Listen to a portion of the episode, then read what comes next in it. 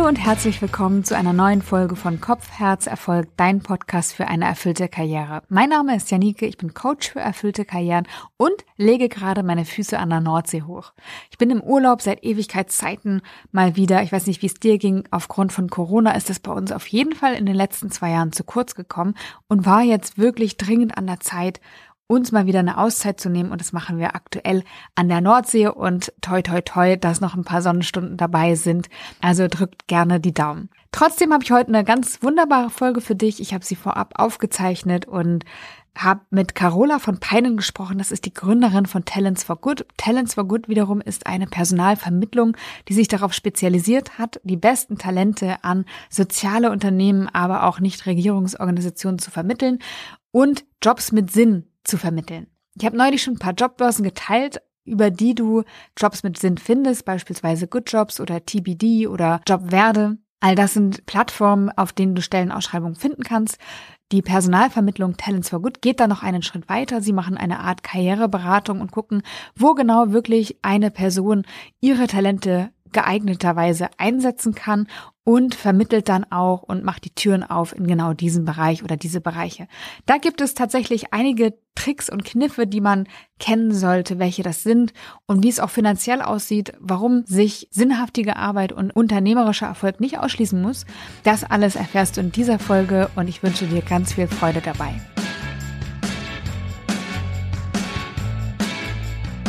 Carola, herzlich willkommen. Schön, dass du hier heute zu Gast bist. Ja, danke schön. Ich freue mich auch sehr. Du bist ja die Geschäftsführerin und auch Gründerin von Talents for Good. Das ist eine Personalvermittlung mit dem Ziel, erstklassige Talente an erstklassige soziale Organisationen zu vermitteln. Wie bist du dazu gekommen, dass du in dieser Branche mit dieser Zielgruppe Personal vermittelst? Ja, gute Frage. Ich habe ähm, tatsächlich meinen Berufseinstieg in der Personaldienstleistung gemacht. Ich habe neun Jahre lang für die Firma Randstadt gearbeitet und dort im Prinzip das Geschäft von der Pike auf gelernt, wobei man sagen muss, dass Randstadt einen Schwerpunkt auf dem Thema Zeitarbeit hat, also Überlassung von Arbeitskräften, nicht Vermittlung. War zwar auch ein Thema, was wir auch mitgemacht haben, aber der Schwerpunkt lag eben im Bereich Zeitarbeit. Okay, da können wir gleich, glaube ich, noch mal tiefer einsteigen. Was macht eine Personalvermittlung per se? Äh, eine Personalvermittlung vermittelt tatsächlich nur KandidatInnen. Das heißt, unsere Auftraggeber bekommen äh, oder suchen Personal, beauftragen uns. Wir schreiben Stellenausschreibungen oder machen Headhunting, je nachdem, was es für eine Stelle ist und ähm, finden dann hoffentlich spannende Kandidatinnen, äh, die wir vorstellen können und ähm, Kandidatinnen und äh, Arbeitgeberinnen lernen sich kennen und dann ähm, entscheiden sie, ob sie miteinander arbeiten wollen und dann sind wir raus. Das heißt, ähm, äh, zum Zeitpunkt der Vertragsunterzeichnung ist unser Auftrag auch abgeschlossen, während es in der Zeitarbeit so ist, dass ähm, die Mitarbeitenden bei dem Zeitarbeitsunternehmen angestellt sind und dann immer wieder in wechselnde Einsätze überlassen werden. Manchmal auch nur monateweise oder, oder wochenweise oder so. Okay, also Personalvermittlung heißt nicht Zeitarbeitsüberlassung, sondern es kann ein Modell sein, das so auszuführen aber es ist nur ein Modell von vielen. Genau. Also klassischerweise, wenn man von Personalvermittlung spricht, redet man von dem, was ich gerade ausgeführt habe. Und Personaldienstleistung ist so der Oberbegriff, aber das ist natürlich jetzt nicht super trennscharf oder so, ne? Also wie es dann, wie es dann benutzt wird. Aber innerhalb der Szene würde man unterscheiden zwischen Zeitarbeit und äh, Personalvermittlung. Okay, und dann hast du begonnen bei Randstadt? Genau, ich habe bei Randstadt neun Jahre gearbeitet in verschiedenen Positionen, ähm, habe äh, mich sehr viel auch in den letzten Jahren insbesondere mit dem Thema Spezialisierungen beschäftigt, also spezialisierte Personaldienstleistungen, sprich einzelne Berufsgruppen, wie zum Beispiel Finance-Menschen oder Callcenter-Agents oder sowas. Genau, und hatte dann so die Überlegung, okay, wenn ich noch was anderes machen möchte, was würde ich denn gerne machen? Und mir war das Thema Sinnstiftung schon sehr wichtig. Das hat mich auch bei Randstadt, äh, fand ich das immer sehr spannend, weil Zeitarbeit ist ein sehr umstrittenes Thema und ich fand, Randstadt hat es sehr, sehr gut wertemäßig gemacht. Und ich habe da im Prinzip so ein bisschen gelernt, dass man sinnstiftend arbeiten kann und auch betriebswirtschaftlich erfolgreich sein kann. Genau, und dann habe ich gedacht, okay, ich suche jetzt mal so nach einem CSR-Job oder so. Das war so das Einzige, was mir eingefallen ist, ehrlicherweise. Corporate Social Responsibility für alle, die die Abkürzung nicht so gängig kennen. Dankeschön, ja, genau und äh, dachte, da kann ich was mit was Sinnstiftendes machen oder was mit Nachhaltigkeit und habe dann aber relativ schnell festgestellt, dass man zumindest damals vor über zehn Jahren äh, diese Jobs jetzt nicht einfach so auf irgendwelchen Jobbörsen gefunden hat, sondern dass man beim CSR-Thema eigentlich aus dem Unternehmen dahin vermittelt wird oder da seine Karriere hin, hin verlegen kann. Ähm, und im Bereich Nachhaltigkeit es halt natürlich ein riesiges Feld gibt, wo ich überhaupt nicht einschätzen konnte, wer sind jetzt die Großen, wer sind die Kleinen, was ist nur ehrenamtlich, was sind Vereine, äh, wo gibt's überhaupt ein Hauptamt. Und, ähm, und dann entstand tatsächlich diese Idee, ja, wäre es nicht cool, wenn es einen Personaldienstleister gäbe, der einfach Menschen wie mir, ja, das ein bisschen einfacher macht und quasi so eine Vorselektion macht von sinnstiftenden Jobs, wo ich mir dann einen raussuchen kann, ne? so und an den ich mich einfach wenden kann mit der Bitte, ich, ich möchte gerne in dem Bereich arbeiten, kannst du mich nicht vermitteln. Und so ist die Idee geboren. Und ähm, tatsächlich habe ich durch einen Zufall meine damalige Mitgründerin Anna Roth kennengelernt, die gerade aus der Entwicklungszusammenarbeit zurückgekommen ist nach Deutschland und ähnliche Probleme hatte und das Gefühl hatte, also wenn ich irgendwas Sinnstiftendes in Deutschland machen will, ist es irgendwie echt schwierig und ich weiß gar nicht, wo ich was machen soll und dann in der Beratung gelandet ist, da irgendwie total unglücklich war. Die wiederum hat dann Marco getroffen, der uns beide dann irgendwie so mit zusammengebracht hat und auch mit Ashoka. Ashoka ist eine Organisation, die sich für das Thema Sozialunternehmertum einsetzt weltweit und da ein Nährboden schafft, dass Unternehmer, die soziale Themen vorantreiben wollen, besonders gut agieren können. Äh, und in dieser Viererkonstellation, ja, sind wir uns wirklich ein bisschen zufallsmäßig, schicksalhaft über den Weg gelaufen und haben irgendwie gemerkt, okay, es gibt irgendwie so einen gemeinsamen Nenner. Ashoka suchte gutes Personal für die vielen SozialunternehmerInnen, die sie betreuen und da einfach gute passende Zugänge auch. Und genau, und wir waren eben eher so diejenigen, die gesagt haben, hey, es fehlt irgendwie der Überblick für die KandidatInnen. Und dann haben wir uns da zusammengetan und haben uns vor gut vor, ja, jetzt fast zehn Jahren gegründet, um genau diese Lücke zu schließen. Wie war das? Hast du einfach dann den Job gekündigt und gesagt, okay, alles auf eine Karte und go for it? Oder wie war das? Ja, ehrlicherweise war es so ein bisschen schicksalshaft. Ich hatte tatsächlich in dem Jahr, bevor ich diese Idee mal laut ausgesprochen habe, es wäre doch toll, wenn es so einen Personaldienstleister gäbe, ein bisschen Differenzen in meinem alten Job, meinem damaligen Chef. Und dann kam ein Headhunter auf mich zu und hat mich für, einen andere, für einen anderen Job abwerben wollen. Da bin ich auch relativ lang durch diesen Prozess gegangen und habe dann am Ende gemerkt, aber nee, das Unternehmen ist nicht so sozial wie Randstadt. Und das Soziale ist mir echt wichtig. Und deswegen habe ich das damals abgesagt. Und gleichzeitig war das aber natürlich so ein Moment, wo ich mich dann auch mal damit beschäftigt habe, nach neun Jahren auch mal das Unternehmen Randstadt zu verlassen. Dann hat sich das wirklich so ein bisschen so ergeben, dass dann auch tatsächlich meine Stelle gestrichen wurde zufälligerweise zum nächsten Jahr und äh, ich dann mit einer Abfindung rausgegangen bin. Also das war alles ein bisschen spooky, weil das waren so Abstände von zwei, drei Wochen und es war nichts ausgegoren. Ich hatte Anna zum ersten Mal zwei Stunden auf dem Kaffee getroffen, als ich diese Info bekommen habe, dass meine Stelle so im nächsten Jahr es nicht mehr weitergeben wird und dass ich mir mal Gedanken machen könnte, was ich denn stattdessen machen wollen würde, so auch jetzt innerhalb des Unternehmens. Und dann habe ich gedacht, okay, vielleicht ist es jetzt einfach ein guter Zeitpunkt zu gehen. Ich habe da neun tolle Jahre gehabt, viel gelernt. Und vielleicht ist es jetzt einfach Zeit, mal ins, äh, ins Nichts zu springen und sich auf dieses Abenteuer mit dieser Anna und mit diesem Marco einzulassen, äh, die ich irgendwie ja so zwei Stunden mal beschnuppert hatte. Und so ist es tatsächlich dann gekommen. Und dann habe ich ein Sabbatical gemacht und aus diesem Sabbatical ist dann Talents for Good entstanden. Jetzt, zehn Jahre später, seid ihr wie viele? Ach, das ist die Frage, die wir nie ohne unseren Finanzplan beantworten können. ähm, ich sag mal so ungefähr knapp 20 Leute, die für uns arbeiten in unterschiedlichen Arbeitsverhältnissen ähm, und auch natürlich Vollzeit, Teilzeit. Ich glaube, es sind so 15 FTEs, also Fulltime Equivalents an zwei Standorten München und Berlin. Wahnsinn. Und wie erfüllt bist du? Wie fühlst du dich in diesem Job? Ist es das, was du gesucht hast? Bringt es dir die Erfüllung? Ja, auf, je, also auf jeden Fall. Ich meine, am Ende des Tages habe ich, glaube ich, mir zwei Wünsche erfüllt. Zum einen ähm, habe ich das Gefühl, dass ich jeden Tag was tue, was total sinnvoll ist, weil wir einfach Organisationen und Unternehmen unterstützen, die die Welt jeden Tag ein Stückchen besser machen wollen. Das heißt, ich rede eigentlich nur mit Menschen, die notorische Weltverbesserer sind.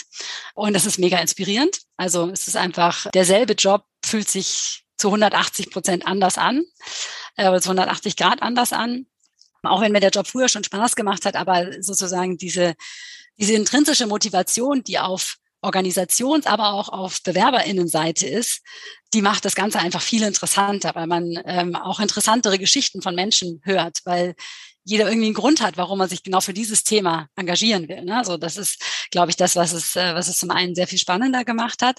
Nichtsdestotrotz muss man auch ehrlicherweise sagen, dass es auch in zehn Jahren natürlich Phasen gibt, wo man mal nicht so motiviert ist oder wo es dann irgendwann doch immer nur dasselbe ist und so. Ne? Also ähm, auch das hatte ich natürlich. Ähm, und das sind dann, glaube ich, die Momente, wo es einfach darum geht, sich nochmal zu fragen, bin ich in der Rolle, in der ich eigentlich bin, richtig aufgestellt und bin ich da eigentlich in meinem Stärkenumfeld unterwegs. Wir arbeiten sehr stark mit dem Strengths Finder vom Gallup Institut.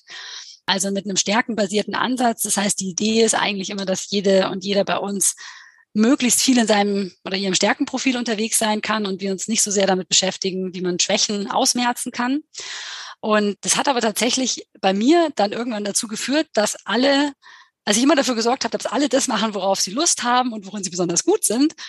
Und dann bleibt aber halt so ein Rest übrig und der landete dann bei mir. und bestimmte Sachen kann man halt auch in der Geschäftsführung natürlich einfach nicht so einfach delegieren. Ähm, und in einem kleinen Unternehmen nicht einfach mal schnell jemand dafür einstellen. Und das war dann so ein Moment, wo ich gemerkt habe, so, jetzt macht es mir eigentlich keinen Spaß mehr, obwohl die Sache an sich mich immer erfüllt hat. Ne? Also die Sache, die wir tun, die Menschen, mit denen wir arbeiten und so, das ist alles super. Aber ich bin plötzlich in so einer klassischen Manager-Innenrolle gelandet. Und da habe ich gemerkt, das bin ich einfach als Gründerin nicht. Ich bin jemand, die neue Sachen initiiert und die irgendwie das grüne Feld bestellt. Aber ich bin nicht diejenige, die irgendwie Verträge nochmal nachjustiert und die die Prozesse bis ins kleinste Detail irgendwie auskartelt. Und das ist man aber in der Geschäftsführung halt auch ganz viel, ja, dass man so wirklich eher so wieder, wiederkehrende Managementaufgaben hat genau, da habe ich mich tatsächlich so die letzten drei Jahre wieder ein bisschen rausgearbeitet und musste aber auch erstmal für mich feststellen, was ist es denn überhaupt, was mich gerade unzufrieden macht und ähm, wie kriege ich das wieder so hin, dass es mich zufrieden macht und wie können wir die Aufgaben im Team so verteilen. Das hat natürlich auch was damit zu tun, dass andere Kolleginnen dann äh, nachwachsen konnten und Aufgaben von mir übernehmen konnten. Das geht natürlich alles nicht von heute auf morgen. Aber äh, tatsächlich, jetzt seit diesem Jahr habe ich so das Gefühl, bin ich eigentlich wieder in der Rolle, die zu meinen Stärken passt und wo ich einfach auch wieder meine neuen Challenges habe. Und dann bleibt es sozusagen spannend und sinnstiftend.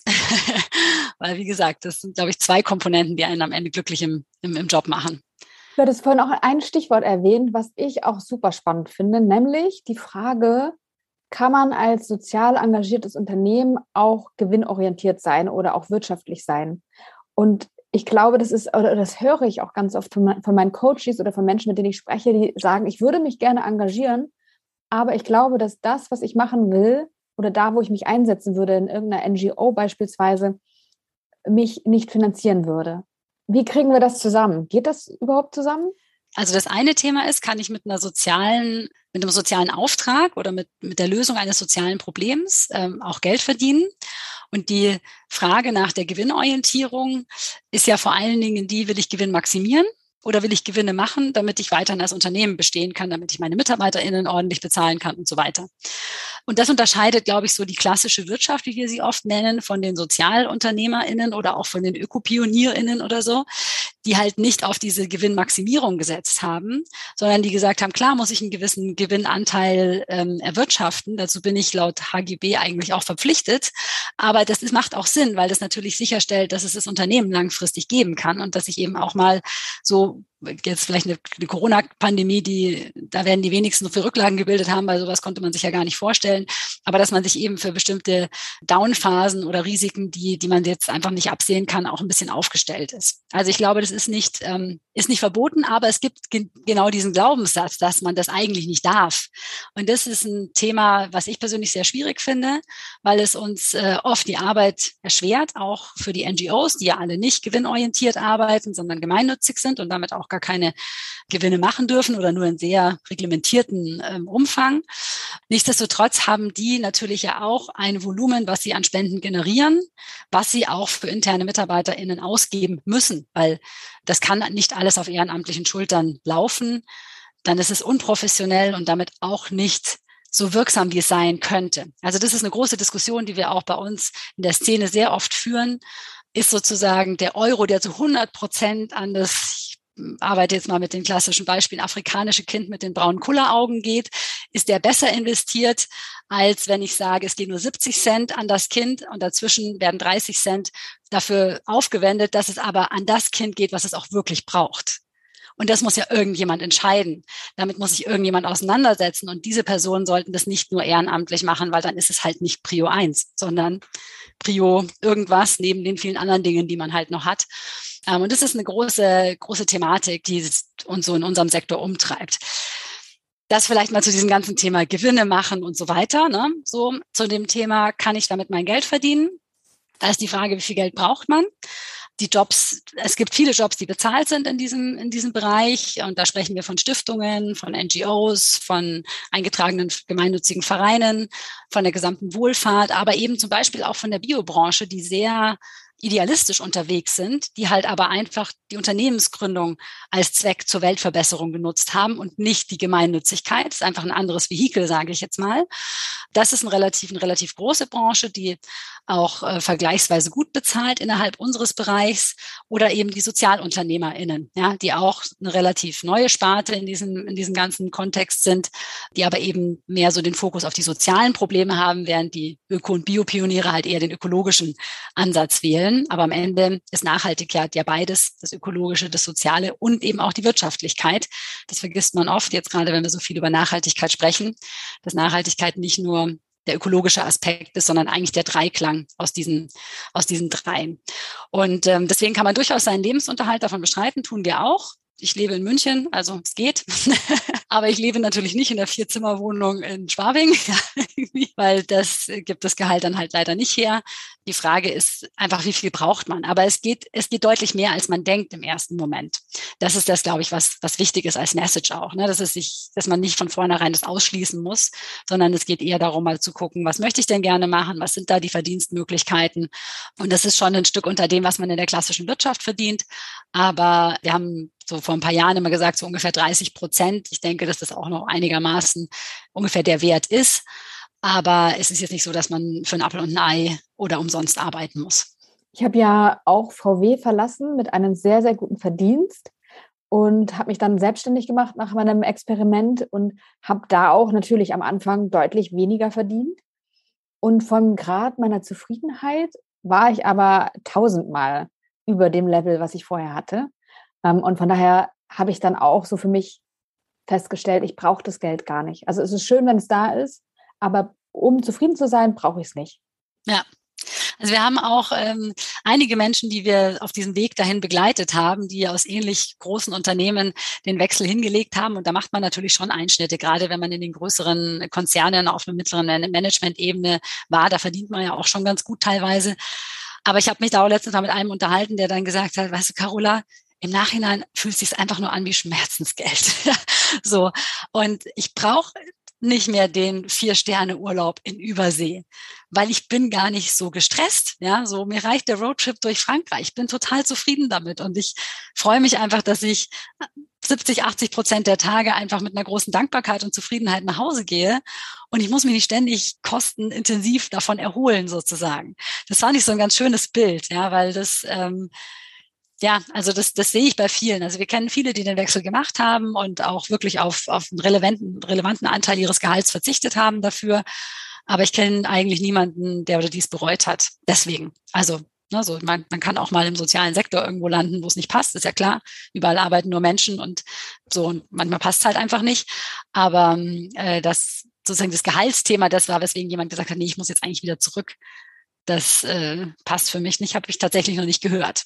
Was ich schon öfter gehört habe, war, dass ähm, man so mit einer Erwartung, also von den Leuten, die in den sozialen Bereich gewechselt sind oder auch in die NGO gewechselt sind, dass die das Gefühl hatten, ich setze mich für was Gutes ein und damit automatisch geht auch eine gute Unternehmenskultur einher. Und die haben dann festgestellt, dass es da genauso Ellenbogenmentalität und so weiter gibt wie überall anders auch. Ist das auch was, was du erlebst, dass das eine nichts mit dem anderen zu tun hat? Also sagen wir es mal so, ich glaube, man kann es nicht ganz so pauschalisieren, aber ähm, es gibt da so zwei unterschiedliche hm, Strömungen, würde ich mal sagen. Also es gibt zum einen eine sehr große Verbundenheit mit Werten, die sich oftmals darin widerspiegelt, dass die Menschen einfach sehr freundlich sind, äh, sehr hilfsbereit, sehr dienstleistungsorientiert, dass man auch eine große Familienfreundlichkeit vorfindet im Vergleich zur klassischen Wirtschaft, auch äh, zum Beispiel eine größere Bereitschaft, auch ältere MitarbeiterInnen einzustellen. Das fand ich sehr eklatant im Vergleich zur klassischen Wirtschaft. Also, dass so Diskriminierungsthemen und so teilweise weniger kritisch gesehen werden.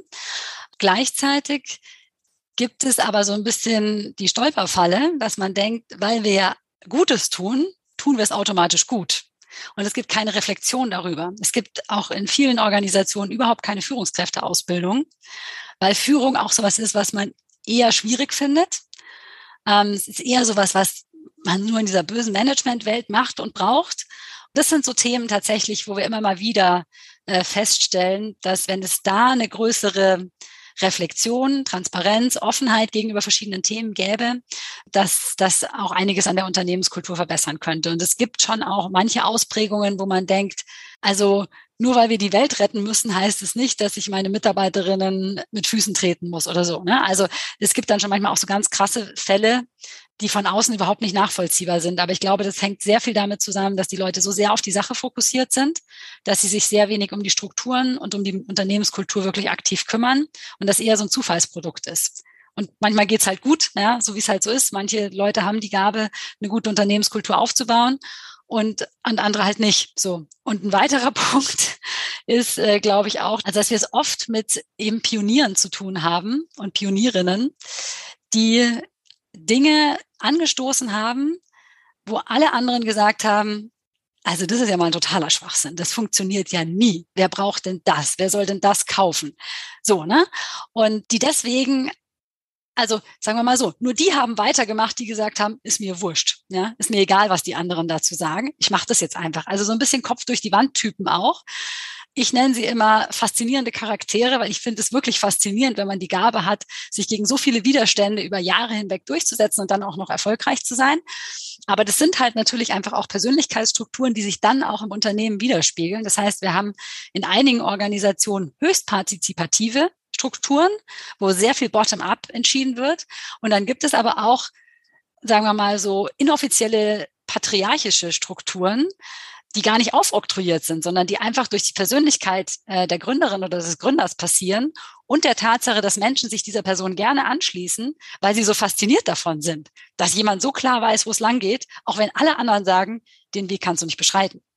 Also das sind, glaube ich, das ist so eine Gemengelage irgendwie, was uns da in dem, in dem Sektor, ähm, wie, wie wir ihn immer nennen, äh, der gesellschaftliche oder dritte Sektor, da immer mal wieder begegnet. Genau, also von dem her kann man, glaube ich, nicht sagen, es ist automatisch immer besser.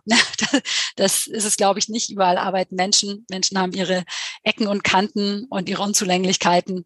Und die gibt's äh, in unserem Bereich ganz genauso wie überall anders auch. Aber sagen wir mal, das Wertethema, das habe ich schon das Gefühl, dass es eine andere Stellung hat. Also das merken wir auch in diesem Dienstleister-Dasein, dass wir ganz anders auch mal mit irgendwie Kundinnen sprechen können, wenn das schiefgelaufen ist oder so, dass man da nicht nur auf die Verträge pocht, die man abgeschlossen hat, sondern dass man da auch sehr menschliche einfach Lösungen finden kann, weil man irgendwie nachher noch gut miteinander sein will. Ne? So. Hast du einen Tipp, wie ich ein Unternehmen finde im sozialen Bereich, das gut zu mir passt. Ich wende mich an euch beispielsweise. Genau, man kann sich zum Beispiel an uns wenden. Es gibt auch noch ein paar Jobplattformen, mit denen wir auch sehr, sehr stark zusammenarbeiten, wo man solche Jobs finden kann, wie zum Beispiel nachhaltige Jobs oder Good Jobs oder Green Jobs, NGO-Jobs. Also es gibt so ein paar verschiedene Nischen-Jobplattformen, die aber sehr ja, sehr spannende Jobs auch zusammensammeln oder TBD. Und ähm, ja, wie finde ich jetzt das richtige Unternehmen? Also das geht natürlich nur übers, übers Vorstellungsgespräch am Ende des Tages. Man kann sich natürlich erstmal auf der Website schon ein bisschen Überblick verschaffen, wobei mal die Website, das hängt halt auch davon ab, wie notwendig die für die jeweilige Organisation ist und wie viel Geld sie da gerade reinstecken konnten und ob die gerade vor oder nach dem Relaunch ist und so. Also da würde ich sagen, Website schwieriges Thema als jetzt äh, alleiniges Merkmal. Am Ende des Tages äh, ist es natürlich das Vorstellungsgespräch. Oder was man auch machen kann, was wir auch immer empfehlen, wenn man sich so ein bisschen orientieren möchte, auch, es gibt sehr viel Veranstaltungsreihen.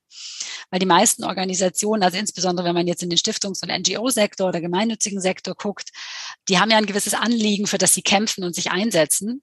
Und deswegen machen die auch viele öffentlichkeitswirksame Veranstaltungen, wie Filmvorführungen oder jetzt hier in München gibt es immer mal wieder den Stiftungsfrühling zum Beispiel. In Berlin gibt es die Berliner Stiftungswoche und dann gibt es mal die Woche der Nachhaltigkeit oder den Klimaherbst oder so. Also da da trifft man dann eben diese Organisationen und da sieht man dann auch einfach die agierenden Menschen und kann sich einfach auch mal danach an die wenden und ein Bierchen mit denen trinken. Das wiederum ist das total Schöne an der Szene, dass die Menschen sehr zugänglich sind. Also da, da kann man einfach auch mal fragen und mal ins Gespräch kommen und mal gucken, was sind denn das für Menschen, die da arbeiten. Das empfehle ich tatsächlich auch vielen, weil man sich dadurch auch mal so ein bisschen Überblick verschaffen kann. Ist das was, was ich mir vorstellen kann? Ja, so, also als erste kleine Tuchfühlung. Aber ansonsten Vorstellungsgespräch, auch vielleicht mal fragen, ob man das Team kennenlernen kann, mal den Arbeitsplatz sehen kann. Dann sieht man auch schon so ein bisschen, ne, so wie sind die finanziell ausgestattet, worauf legen die Wert?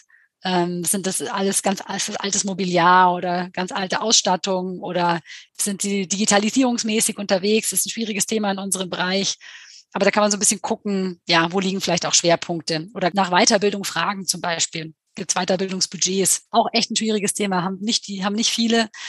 Aber die Art und Weise, wie man darauf reagiert, ist ja, ist ja das, woran man, wo, wo man dann vielleicht ein bisschen was ablesen kann. Wenn ich jetzt aus der Wirtschaft in den sozialen Bereich wechseln möchte, worauf muss ich mich einstellen? Was wird mich erwarten? Also ich glaube, zum einen ist es total gut, eine Sache zu vermeiden, die vielen passiert, obwohl sie es nicht wollen, ja, sage ich jetzt mal, nämlich dass man mit so einer gewissen Arroganz ankommt und sagt, naja, also ich habe bei der Telekom das 50 Millionen Budget gemanagt und 50 Mitarbeiter unter mir gehabt und jetzt hier so eine Elf-Mann-Butze, kein Problem. Ja, so das mache ich doch mit links meiner Vier-Tage-Woche.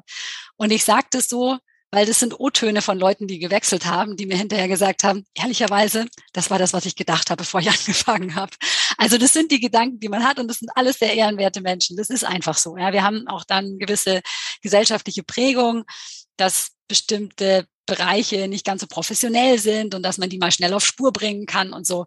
Dafür würde ich sehr warnen, weil was man tatsächlich immer wieder feststellt, ist, was viele NGOs und Stiftungen machen, auch Stiftungen, weil auch die haben nicht unendlich viel Kohle, wie man immer denkt, sondern die geben ja ihr Geld dann auch für verschiedene Projekte aus und dann ist es an der Stelle auch wieder eher ein bisschen auf Kante genäht. Und sie wollen natürlich auch gar, auf gar keinen Fall gemeinnützige Gelder irgendwie unnütz ausgeben. Das heißt, man hat mit sehr viel Ressourcenknappheit in der Regel zu tun, auf technischer, finanzieller, aber auch Personalressourcenebene. Ähm, und man hat mit einem sehr inhomogenen Feld an Stakeholdern zu tun. Also mal bei dem Beispiel Telekom zu bleiben, da habe ich halt irgendwie Kunden, die wollen telefonieren. Okay, das ist relativ gleich. Ja, so die einen haben vielleicht einen Handyvertrag und die anderen haben einen Festnetzvertrag und die nächsten Unternehmensvertrag. Und wenn ich jetzt aber in eine NGO gehe, die mit Behinderten weltweit arbeitet, ähm, und da vielleicht auch noch Entwicklungszusammenarbeit macht, dann habe ich eben erstmal schon ganz viele verschiedene Kulturen, mit denen ich zusammenarbeite. Dann habe ich vielleicht SpenderInnen, die aus Unternehmenswelt kommen, aber auch aus dem sogenannten institutionellen Bereich. Das heißt, es sind Stiftungen oder Fördergeldgeber auf kommunaler oder Bundes- oder EU-Ebene. Und das sind alles völlig unterschiedliche Typen, ja, die ich völlig anders abholen muss und die völlig andere Bedürfnisse haben. So, und, und dann noch die äh, Menschen mit Behinderungen vielleicht, für die ich mich eigentlich eigentlich einsetze, die wieder ganz andere Bedürfnisse und eine ganz andere Ansprache brauchen. Das heißt, es ist eine sehr hohe Komplexität, mit der man unterwegs ist und äh, auch so eine, ja, so, so Zwischenverbindungen, die dann immer wieder entstehen, die, die einfach gemanagt werden müssen. Von dem her ist, glaube ich, das, das was, was so die meisten auch so als anders berichtet haben. Und natürlich so ein bisschen die Unternehmenskultur, die Werte, auch die Sprache. Auch darauf sollte man vorbereitet sein, dass man vielleicht Wörter benutzt, die andere total irritieren, die Effizienz oder KPIs oder sowas sind Begriffe, die in, in der Welt nicht so bekannt sind. Also Effizienz schon, aber das hört man nicht so gerne. KPIs hat man vielleicht tatsächlich noch nicht gehört. Also da auch mit einer gewissen Sensibilität reinzugehen und sich auch als Lernende oder als Lernender irgendwie dahin zu begeben und nicht nur das Gefühl zu haben, okay, ich bringe da jetzt mal was hin, was die, worauf die schon die ganze Zeit gewartet haben. so. Ich habe selber auch mal in der Kommunikation von einem, äh, einer gemeinnützigen Organisation gearbeitet, die sich finanziert hat über Mitgliedsbeiträge von Unternehmen, die sich eben für einen guten Zweck einsetzen wollten. Und fand das da auch tatsächlich sehr schwierig. Ich habe das da auch so erlebt, dass ich so viel, also dass ich gar nicht mehr das Ziel nur im Blick haben durfte, sondern auch natürlich die Interessen der Unternehmen und da immer wieder Rücksprache halten musste und mich versichern musste. Und das hatte so viel Einfluss, diese Mitglieder äh, zu verwalten und auch denen gerecht zu werden. Das hatte so viel Einfluss auf meine Arbeit, fand ich tatsächlich auch herausfordernd. Ja, genau, absolut. Ähnliches Beispiel ist tatsächlich auch das Management von Ehrenamtlichen. Und zwar unabhängig, ob das jetzt ehrenamtliche Gremien sind oder ob das ähm, einfach Ehrenamtliche sind, die für die Organisation arbeiten, was ja in vielen, vielen Bereichen der Fall ist. Ne? So auch jetzt ähm, in der aktuellen Flüchtlingssituation der Ukraine sind unglaublich viele Ehrenamtliche, die da die Wohlfahrtsorganisationen, die das hauptsächlich steuern, unterstützen und ohne dies auch gar nicht funktionieren würde. Und das ist aber natürlich ein ganz anderes Verhältnis, weil es gibt kein es gibt keinen Vertrag, so, ne? Also es geht ganz viel über Wertschätzung, betüddeln, Danke sagen, einbinden, informieren und das Ganze aber natürlich auch einigermaßen effizient steuern, damit eben ja der eingesetzte Euro auch möglichst äh, sinnstiftend dann irgendwie seine Wirkung erzielen kann. Das ist zum Beispiel was, was, was man aus der klassischen Wirtschaft einfach gar nicht kennt. Ja, diese Herausforderungen hat man im normalen Unternehmenskontext nicht. Und äh, das sind auch immer mal wieder Anforderungen, die, das kommt natürlich auf die Organisation an, die wir so sehen, wo dann eben einfach, ja, WechslerInnen erstmal nichts vorweisen können, außer sie haben sich schon mal selber ehrenamtlich engagiert. Das ist auch schon mal gut. Das ist auch ein guter Einstieg in den Bereich, selber erstmal ehrenamtlich zu arbeiten in Organisationen, die man spannend findet, um mal so ein bisschen Gefühl dafür zu kriegen und auch einen gewissen Stallgeruch zu bekommen, den man dann wieder auch in einer, in einer möglichen Bewerbung natürlich ähm, einsetzen kann. Wie hast du die letzten drei Jahre erlebt? Also drei Jahre weiß ich gar nicht, aber seit Corona ausgebrochen ist. Wie lange? Drei Jahre, oder? Nee, Zwei Jahre. Zwei sind sehr genau, aber es kommt, man verliert ja so ein bisschen das Zeitgefühl in dieser seltsamen Zeit. Ist eingebrochen, die Nachfrage nach? Also bei uns überraschenderweise überhaupt gar nichts. War, wir waren da echt auch, ja, also total überrascht davon, weil wir dachten, dass es viel mehr, ja, so Vorsichtsabsagen geben würde oder so. Gab es aber kaum. Was ich glaube vor allen Dingen daran liegt, dass unsere Branchen nicht betroffen waren. Also wenn man jetzt an NGOs oder Stiftungen denkt, die ähm, haben teilweise sogar noch mehr Geld bekommen, weil es eine große Spendenbereitschaft gab. Die Stiftungen sind oft unabhängig von den Unternehmensgewinnen oder wenn, dann ist es ja auch nachgelagert, ne, weil der Unternehmensgewinn im 2020 war halt der von 2019. Also das heißt, wir hatten da erstmal keine Einbrüche, weil unsere Kunden keine Einbrüche hatten. Und der ganze Bio-Bereich zum Beispiel hat extrem geboomt wiederum. Die Wohlfahrt war, wissen wir alle, total am Anschlag.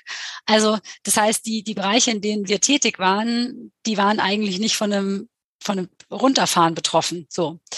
Es kann gut sein, dass uns das noch treffen wird. Weil was jetzt nachgelagert kommt, ist natürlich, dass diese ganzen Gelder, die jetzt ausgegeben worden sind, auch für die Wirtschaftshilfen und so weiter, nicht mehr zur Verfügung stehen für gemeinnützige und soziale Zwecke.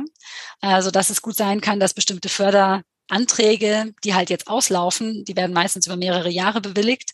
Und wenn die dann auslaufen, dass die halt nicht erneuert werden. Das werden wir jetzt sehen. Also es ist bei uns gerade überhaupt nicht absehbar, wie sich das bei uns auswirken wird. Wir gehen schon davon aus, dass wir irgendwann auch Corona-Nachwirkungen merken werden. Gleichzeitig sehen wir aber auch, dass es gerade durch das Thema Nachhaltigkeit, was einfach auch in diesen zwei Jahren extrem an Fahrt gewonnen hat, es einen großen Wachstumsbereich gibt in dem Bereich, in dem wir unterwegs sind. Also mal sehen, wie es für uns am Ende ausgeht, wird man sehen. Aber also sagen wir mal so rein wirtschaftlich gesehen war es für uns für uns okay. Was ich ansonsten sehr stark beobachtet habe, ist, dass das Thema mentale Gesundheit im Arbeitskontext ein sehr großes geworden ist auch bei uns, aber auch bei unseren Kundinnen. Wir haben da auch einige Veranstaltungen dazu gemacht, dass man halt einfach merkt, dass natürlich die Leute belastet sind. Und bin auch mal sehr gespannt, was das mit dem Wohlfahrtssektor noch machen wird, wenn das jetzt erstmal alles wieder abflacht. Da gibt es, glaube ich, viele Leute, die durchgehalten haben. Und das, ähm, ich hoffe sehr, dass wir, dass wir für diesen ganzen Bereich Gesundheit und Pflege uns jetzt wirklich mal Gedanken machen, wie wir das für die Zukunft aufstellen wollen, weil das sehe ich extrem kritisch. Da ist einfach die letzten 16 Jahre nichts passiert. Und das fällt uns einfach krass auf die Füße. Genau.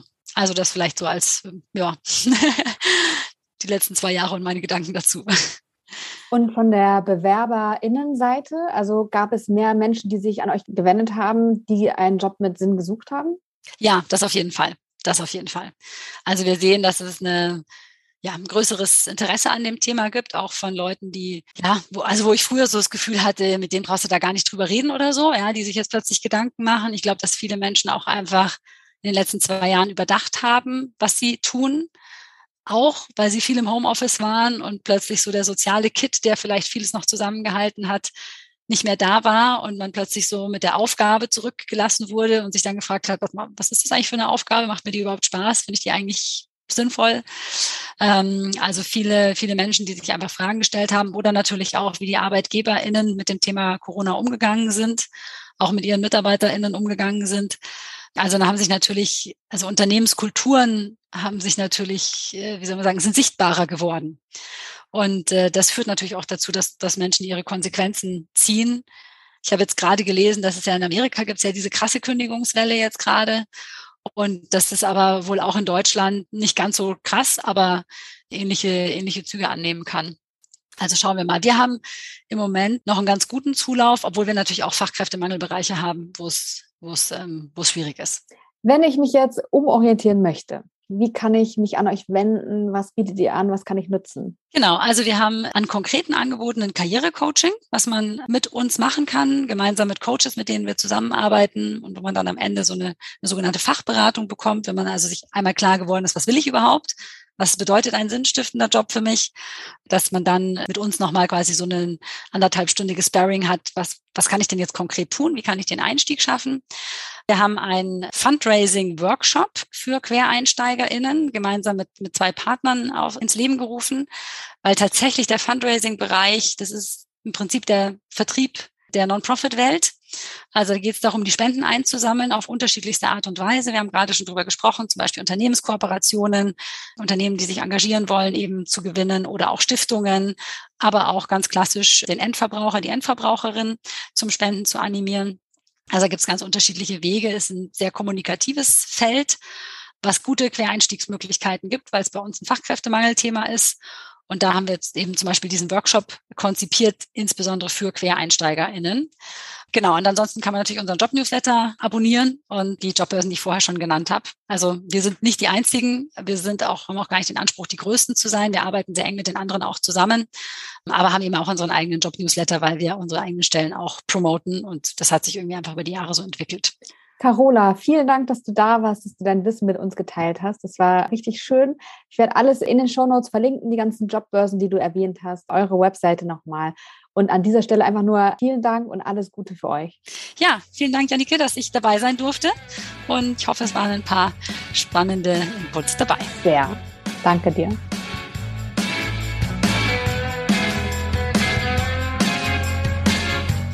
Schön, dass du heute wieder dabei warst. Ich hoffe, du konntest ein paar Impulse für dich mitnehmen. Ich freue mich über dein Feedback, über deine Fragen oder Anmerkungen und auch über deine Bewertung im iTunes Store.